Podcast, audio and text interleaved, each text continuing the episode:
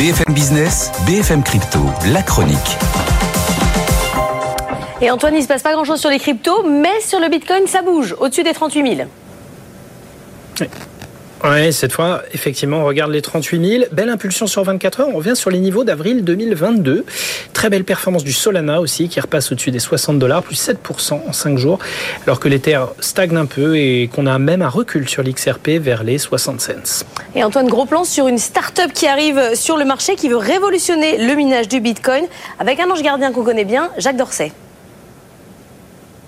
Oui, toujours à l'avant-garde des technologies crypto, hein, l'ancien patron fondateur de Twitter. Il vient de participer à une levée de fonds d'un peu plus de 6 millions de dollars organisée par Mumolin. C'est une start-up qui entend faire du Bitcoin une monnaie totalement décentralisée à 100%. Parce qu'il faut le savoir, quand on mine du Bitcoin, on obtient des récompenses, c'est un peu le gagne-pain des mineurs, mais pour ça, il faut soumettre le produit de son minage à des acteurs centralisés, eux, qui accordent ces récompenses de manière juste et selon un consensus, mais en les conservant dans un premier temps.